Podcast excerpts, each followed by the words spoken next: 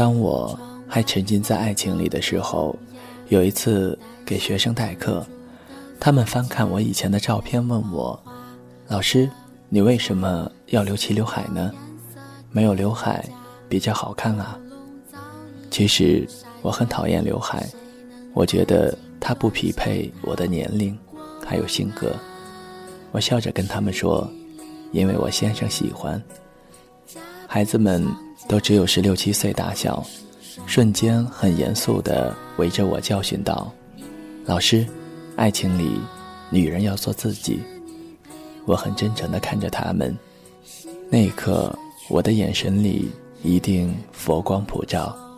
我听见耳边梵音悠扬，我神圣地盘坐在白莲花上，穿越了红尘和沧桑，又轮回到今世，普渡红尘。对莲花座下跪拜的善男信女们指点迷津道：“最好的爱情，不过投其所好。”众生醍醐灌顶，笙歌嘹亮。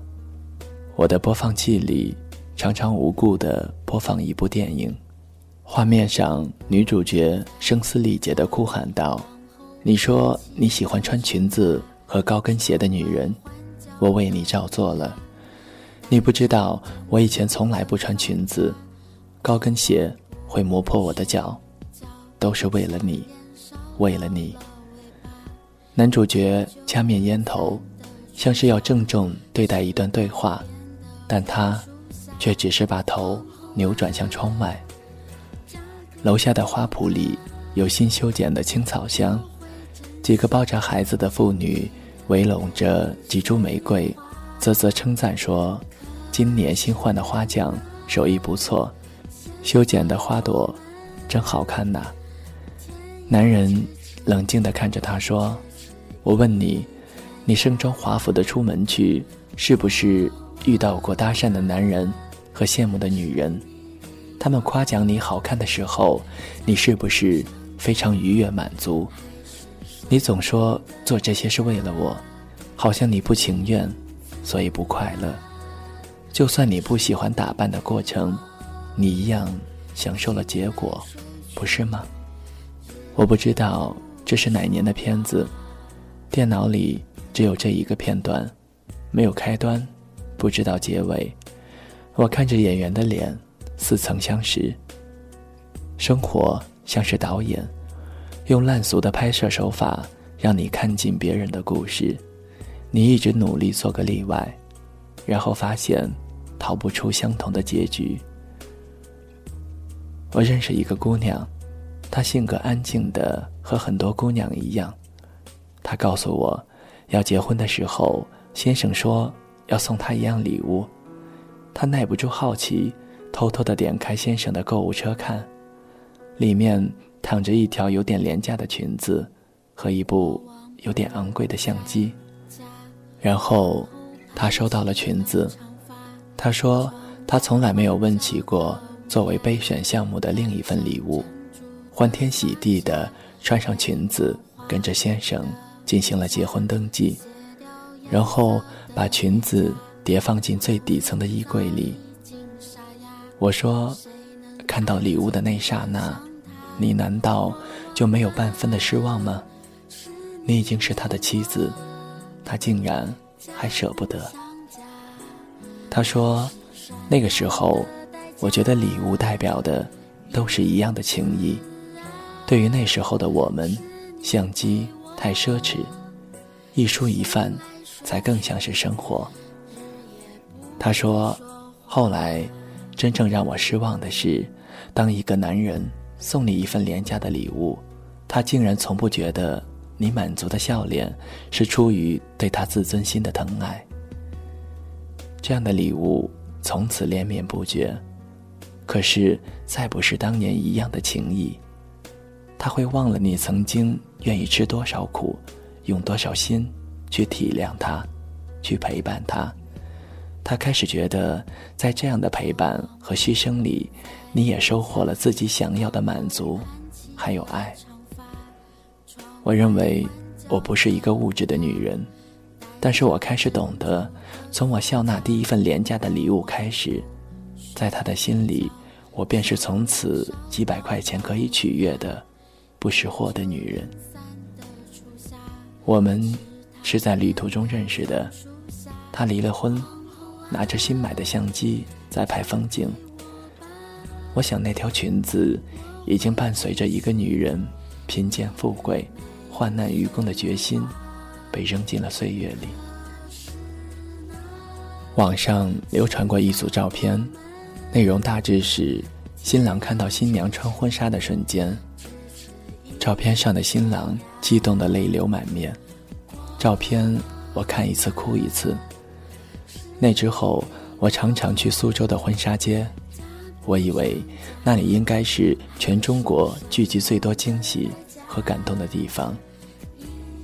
我去了大概六七次，从来没有见过那样惊喜的准新郎，一次都没有。我看到的画面大多是。准新郎疲惫地瘫坐在婚纱店的凳子上，看新娘兴致勃勃地在展示台上唱独角戏，帘子一次次地拉开，新娘不断地问：“亲爱的，这套鱼尾会不会显得我太胖了一点？那这套一字肩呢，是不是刚好衬我的锁骨？拖尾好美丽，可是我们的婚宴红毯不够长。”要不然，还是选择那件齐地的，虽然不是最美，可是算下来价钱最划算呢。几乎每一个准新郎都不解地看着打了鸡血似的老婆们，他们似乎真的不懂得这几套婚纱有什么区别。他们心里或许还在想：这辈子只穿这一次的衣服，为什么偏偏要买？劳师动众，当真不值得。因此，吵架的情侣不少。女的大哭说：“你给点意见会死啊！”我一口气试了这么多套，你只坐在那里看一看，还嫌累。我是为了谁？我美，你在婚礼上是不是也有面子？我为了谁？男的也暴怒说：“婚礼就是个仪式。”谁会记得你穿什么？你自己挑剔，你自己找罪受。这在我看来不是最悲催的，最悲催的那个新娘，从店铺开张到打烊，试了几乎一整天的衣服，最后讨好般的对先生说：“要不然，还是第一套吧。虽然没有后面那一套好看，也不是最衬我的身材，但是可以省好多钱。”我也不一定要穿的那么贵，是不是？我是不是一个会过日子的好媳妇？男的立马暴怒说：“谁让你省钱？省了钱，浪费了一天的时间。早就跟你说，在影楼里租一套，还用得着这么折腾？”新娘子咬着嘴唇，一副要哭的样子。我不是个唯我独尊、坚持物质的女人。我只是看过了太多自我牺牲、毫无所求的故事和那些悲伤的结局。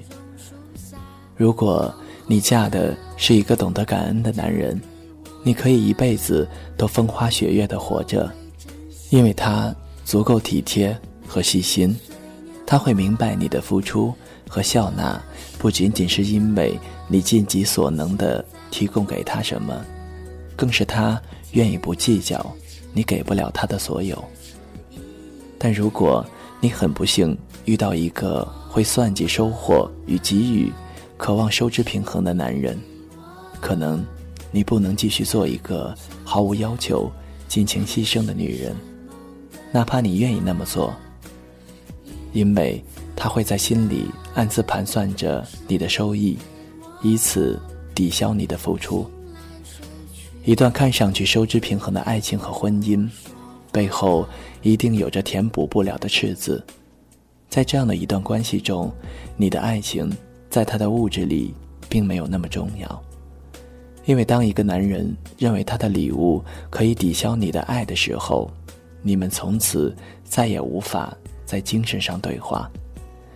他不再是你青葱岁月里认识的那个白衣少年。爱情，关于爱情的承诺，和你因此而所向披靡的决心，在他看来，都会脆弱的不堪。所以，我经常说，对我来说最重要的有两件事：一场隆重的求婚，和一件奢侈的婚纱。这两样都是柴米夫妻可有可无的东西，没有他们，生活还是可以继续，法律依然能够承认你们的夫妻关系，周遭的人也不会因为你没有被求过婚而觉得你们在办家家酒。可正是因为这些可有可无，才真正的重要。那些必须做的事情，检验不了一个男人对你的心。所以，这些无关痒痛的、可有可无的事情，以及在做这些事情时候他的专注和态度，才是最重要的事情。所以，我一定要一件威威王的婚纱，一定要。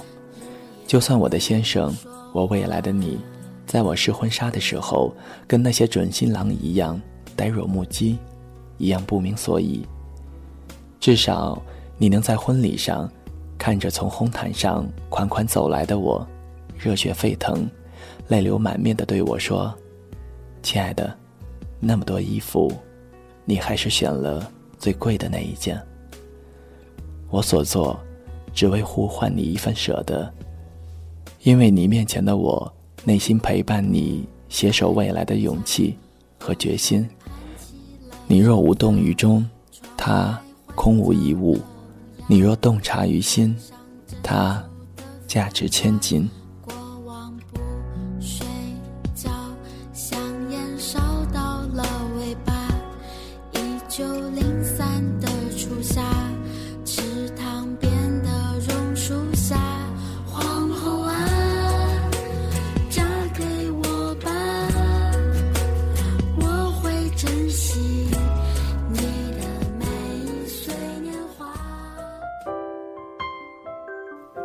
谁的声音清唱婉转流年？谁的双手挽起千年不变的誓言？用音乐品味生活，用音符记录感动。我的声音会一直陪伴在你的左右。